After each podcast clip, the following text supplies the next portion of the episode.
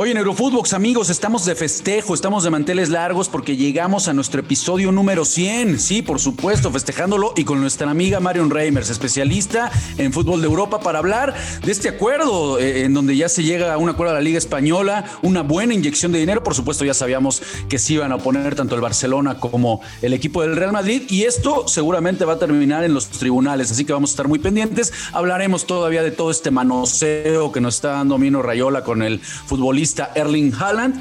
Y bueno, también estaremos pendientes del sorteo, hablar de todo lo que está envolviendo el fútbol europeo, amigos. Les mandamos un fuerte abrazo, escúchenlos, no se lo pierdan.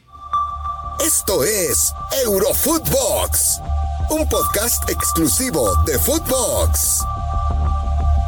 Hola amigos, ¿cómo están? Muchas gracias por acompañarnos aquí en Eurofootbox. Hoy con nuestro episodio número 100 estamos de festejos, de manteles largos y bueno, qué mejor si estamos festejando en el episodio 100, carajo, que tener a la crack de Marion Reimers para hablar del fútbol europeo. ¿Cómo estás, amiga? Mi querido Rafa, te mando un muy fuerte abrazo. Pues obviamente felicitarte a todo el equipo, muy contenta con esta centena de episodios, pero vienen muchísimos más, ¿eh? Y Footbox, la verdad es que tiene un futuro promisorio junto a extraordinarios profesionales como tú, como Fede, el productor, como todo el público que lo hace posible. Así que encantada de que me inviten a su fiesta. Eso, amiga, digo, nos hacen falta los globos, ya después lo haremos en persona y como nos gusta, como nos gusta mi, mi cuarto bat. Este, esos, esos globitos.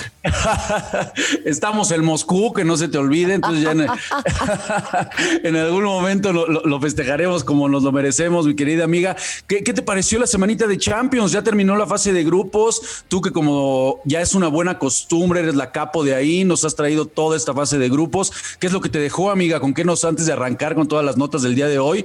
¿Qué te pareció ya al final? Pues los que entraron, los que se quedaron, obviamente el Barcelona que terminó yéndose a la Europa League, esa es la, nota, pero en términos generales, ¿qué te pareció esta fase de grupos, amiga? No, bueno, muy emocionante eh, lo que pudimos presenciar, Rafa, con equipos que parecían eh, llegar mejor embalados, que no lucieron también. Tal es el caso, por ejemplo, del Manchester United, que termina por aferrarse a la vida ahora con nuevo entrenador. Lo del Barça, lógicamente, es la gran nota, ¿no? Es la gran eh, sorpresa, por decirlo de alguna manera, pero yo te diría, veníamos hablando de la crisis del Barça desde hace mucho, Rafa. Es un equipo en reconstrucción y es más, en una de esas hasta le viene mejor competir contra equipos que en estos momentos no lo exhiban tanto y que Xavi pueda verdaderamente instalar su modelo de juego. Cosa que quiso hacer Thomas Tuchel en la última jornada, hacer por ahí algunos experimentos y ahora tenemos al campeón en el Bombo 2 junto al Paris Saint-Germain y el Atlético de Madrid, que eso pues creo que le pone mucha sal y pimienta de cara a, a la próxima fase, ¿no? Qué dolor de cabeza, Mario va a ser el Chelsea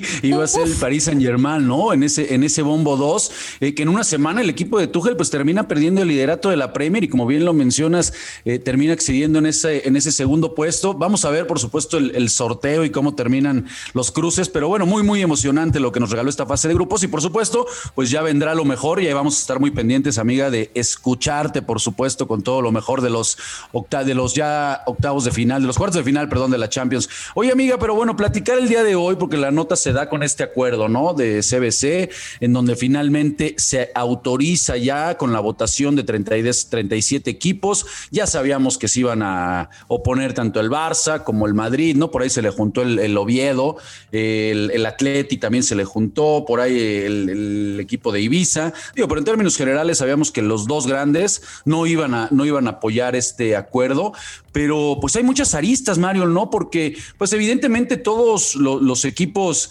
eh, de la liga, yo, sí considero que necesitan una inyección económica importante para remodelar sus estadios, para meterle a la ciudad deportiva. Muchos quieren incluso, Marion, eh, construir estadios para sus equipos femeniles, que eso me parece maravilloso, de poder pagar ciertas deudas, reforzar bien al equipo de cara en, este, en lo que se viene en estos nuevos torneos pero el tema es que Mario, pues van a terminar pagándolo durante 50 años y con unos intereses, pues súper leoninos, ¿no? Que eso es precisamente a lo que se está poniendo eh, tanto el Barcelona como el Madrid. ¿Cómo, ¿Cómo ves todo este acuerdo en términos generales? Híjole, pues es que nos habla, Rafa, lo discutíamos desde la Superliga, ¿no? Del problema en los modelos económicos respecto del fútbol mundial. Son absolutamente insostenibles y prueba de ello es ahora lo que le sucede a la liga, que a diferencia de otras latitudes u otros equipos, pues no tienen clubes estado, tienen socios, tienen que solventar sus economías de otra manera. Pero ojo, el Barça ya también se metió con un fondo tremendo como el de JP Morgan, ¿eh? O sea, eh, y el Real Madrid pues tiene negocios con constructoras y tiene muchas otras maneras de salir del paso, por supuesto. Y cuando la crisis de 2008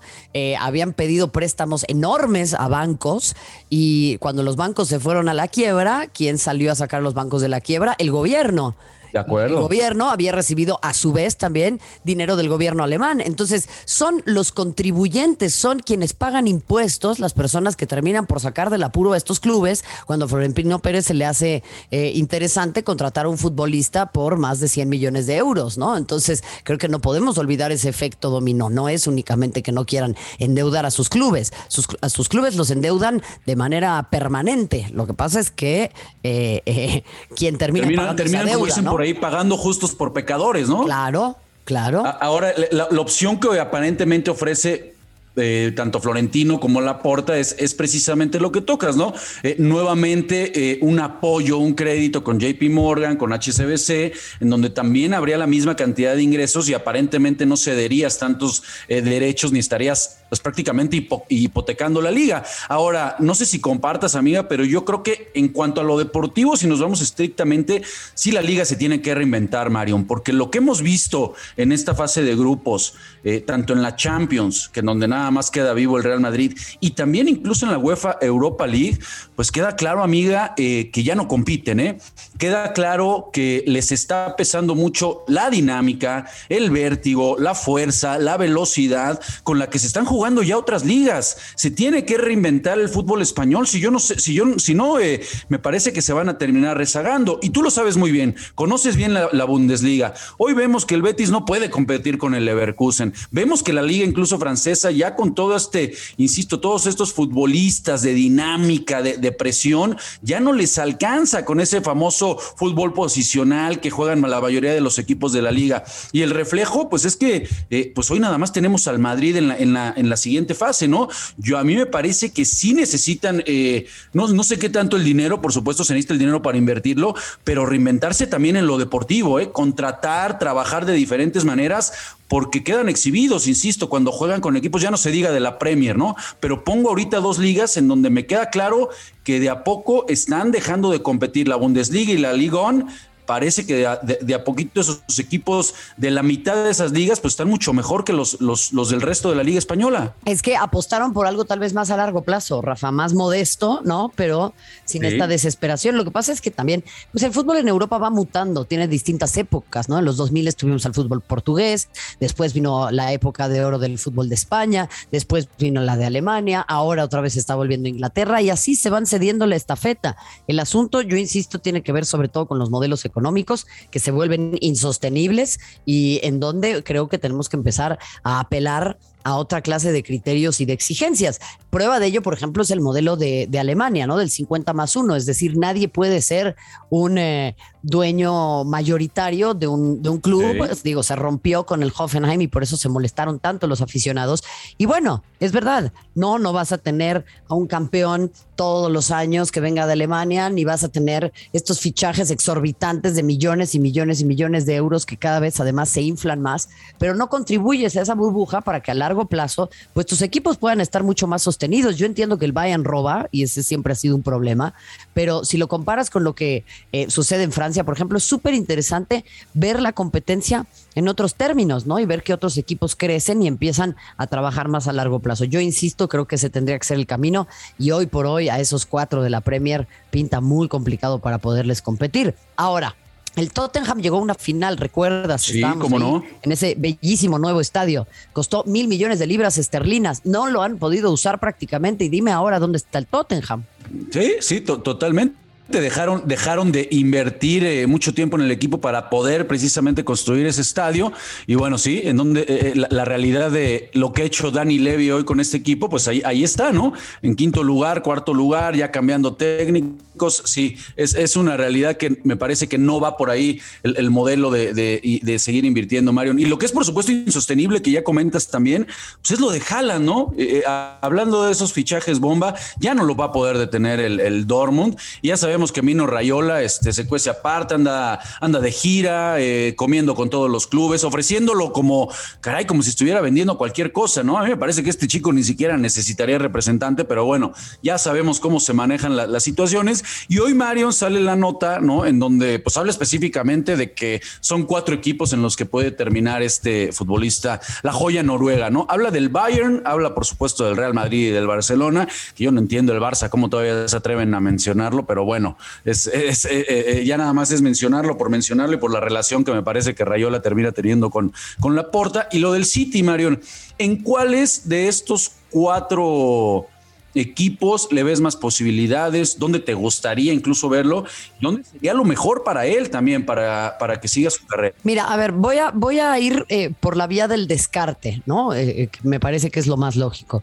Imposible que el Barcelona se pueda hacer de un futbolista de esta naturaleza. Imposible. O sea, y si lo hace, creo que le va a significar a la porta un golpe político muy importante porque los socios ya no quieren este despilfarro, los socios quieren volver a la identidad del Barça y quienes se hacen cargo de las contrataciones pues son Jordi Cruyff y ahora Xavi Hernández a ver si tiene ese peso político. No veo a Xavi Hernández eh, contratando a, a, Erling Braut Haaland porque está buscando algo diferente. Sí, los aficionados lo que quieren es que se tire el dinero por todos lados, pero después vienen a llorar cuando están jugando en la Europa League. Ese es el gran problema, porque el Barça está cargando. De, acuerdo, Barcelona lo, desechamos, ¿no? Se ve prácticamente imposible, más allá de que sean amigos, Rayola y Laporta, no se ve. Y después lo, del Bayern, a ver, Mario. Pero es que mira, te digo, te digo, el Real Madrid se va a ir por Mbappé, entonces no pueden ir por los dos. ¿No? O sea, de ninguna manera.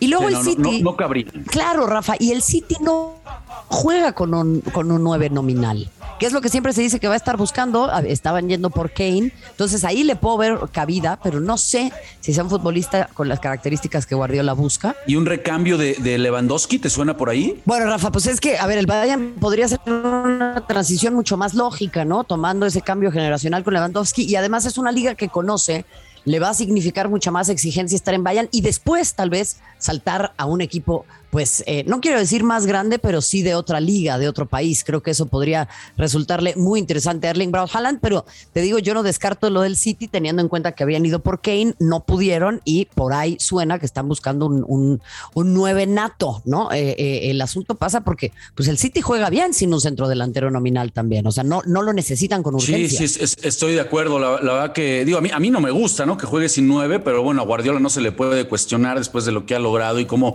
cómo juega a su equipo, pero sí, me parece que son las dos opciones más viables, ¿no, Marion? Oye, bueno, antes, antes de despedirnos, amiga, nada más platícame de esta fase de grupos que viste de la Champions. Obviamente hay que esperar el sorteo, ya sabemos que todo depende de los cruces, pero ¿quién te gusta? ¿Quién, quién podríamos ver como, como eh, favoritos, eh, eh, tres favoritos ahí que, me pudieras platicar en base a todo este análisis que, que, has tenido de lo que, de lo que hemos visto en la fase de grupos? Qué difícil es, ¿no? Por cierto, el lunes tenemos el sorteo a través de TNT Sports y HBO Max.